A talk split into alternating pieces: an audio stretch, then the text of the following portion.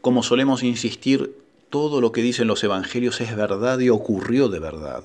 Lo que no agravia la fe es presumir que ocurrió todo eso y mucho más. Como que fueron esas, exactamente esas, y muchas más que esas, las palabras salidas de su boca. Y anota San Juan, son tantas que no alcanzarían todas las bibliotecas del mundo para almacenarlas. Recuerdo como si fuera hoy una mañana fresca de primavera. Habíamos pernoctado la intemperie buscando guarida debajo de algún ramaje en el recodo del camino. Andar con él de travesía era siempre una fiesta. Las noches solían ser la instancia más sublime en que disfrutar de sus cuentos, de sus enseñanzas, sus plegarias o sus silencios. Pero esta vez el momento más intenso se dio de mañana. Ya habíamos reemprendido el viaje subiendo y bajando por una ondulada campiña de trigo y lino, cuando nos cruzamos a tres hirsutos viandantes. Su aspecto no era muy de confiar, andrajosos y sin garbo parecían por dioseros. No obstante, al acercarse, por su altura y sus rostros francos y luminosos, entendimos que eran niños, libérrimos niños paseando por ese inmenso mar verde y azul. Uno de ellos, muy resuelto, encaró al Señor. Maestro, sabemos que eres astuto, impredecible y celoso de tu misterio, y que no arrojas perlas a los chanchos y que escrutas el corazón de todos los hombres, distinguiendo y ponderando la irrepetibilidad de cada uno. Dinos si te place. Está permitido entregarle a Dios los cielos y la tierra, las gentes, los justos y pecadores, los ángeles y la Madre de Dios y las cosas todas y al mismo Dios. El niño por diosero había hablado tan de un tirón que quedó como exhausto y sin aire, volcando satisfecho sus enormes ojos en los del Señor. Este permaneció muy quedo por varios instantes. Aquel silencio no sabía atención, al contrario, era una suerte de feliz calderón tras una pregunta rebosante de color, candor y calor. Y recién entonces Jesús, conociendo la bondad del corazón del niño, le dijo, Feliz de ti, que no tiendes trampas sino muelles. Tráeme una pequeña hoja de aquel tilo. Tráiganme también un pedazo de corteza de aquel terebinto y una piedra rugosa del tamaño de una moneda. Los tres viandantes fueron de inmediato por las muestras y se las entregaron con gesto satisfecho y solemne. Los que habíamos presenciado varios milagros del Señor empezamos a sospechar que transformaría esas piezas o las multiplicaría, pero nada de eso ocurrió. No olvidaré jamás la palma de su mano. Volví a recordarla cuando muy de lejos la vi igual de abierta para recibir el frío acero del clavo. Esa mañana la contemplé de muy cerca, inmensamente abierta, como un estirado paño color marfil, y en su más límpido centro la piedra. Lo mismo hizo luego con la hoja y la corteza. Y les pidió a los tres niños que se acercaran más, y luego a nosotros también, que nos arqueamos todos por detrás de los pequeños pordioseros para otear su mano hecha escenario con la diminuta piedra en la encrucijada de esa M que parecía tatuada como inicial de su madre en la urdimbre de la palma. M, piedra, palma, Cristo, niños, nosotros, parecíamos piezas de un geométrico rosetón románico. Un hermoso y envolvente silencio volvió a reinar en la fresca mañana, poroso silencio el trinar de pájaros, el silbo del trigal y el zumbar de abejas ganaron terreno ante la callada escena. Lo primero que pensé fue cómo disfruta el Señor de estos momentos.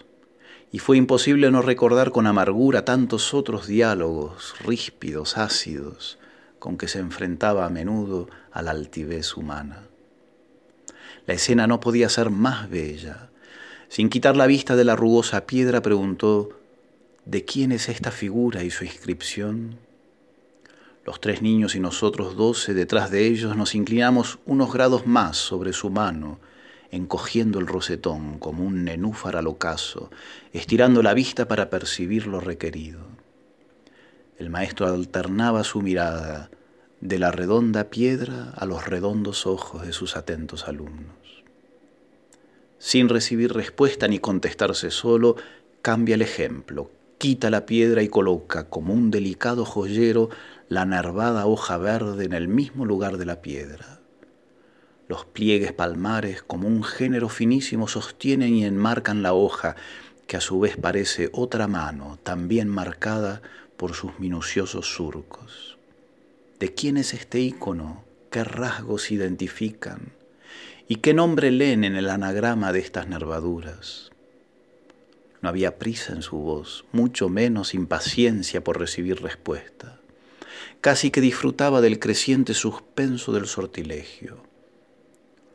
Uno de los tres niños miraba la hoja de tilo y el rostro de Cristo, la hoja de tilo y el rostro de Cristo, deslumbrado en un vaivén que progresaba en asombro. Recién entonces lo comenzamos a notar los demás.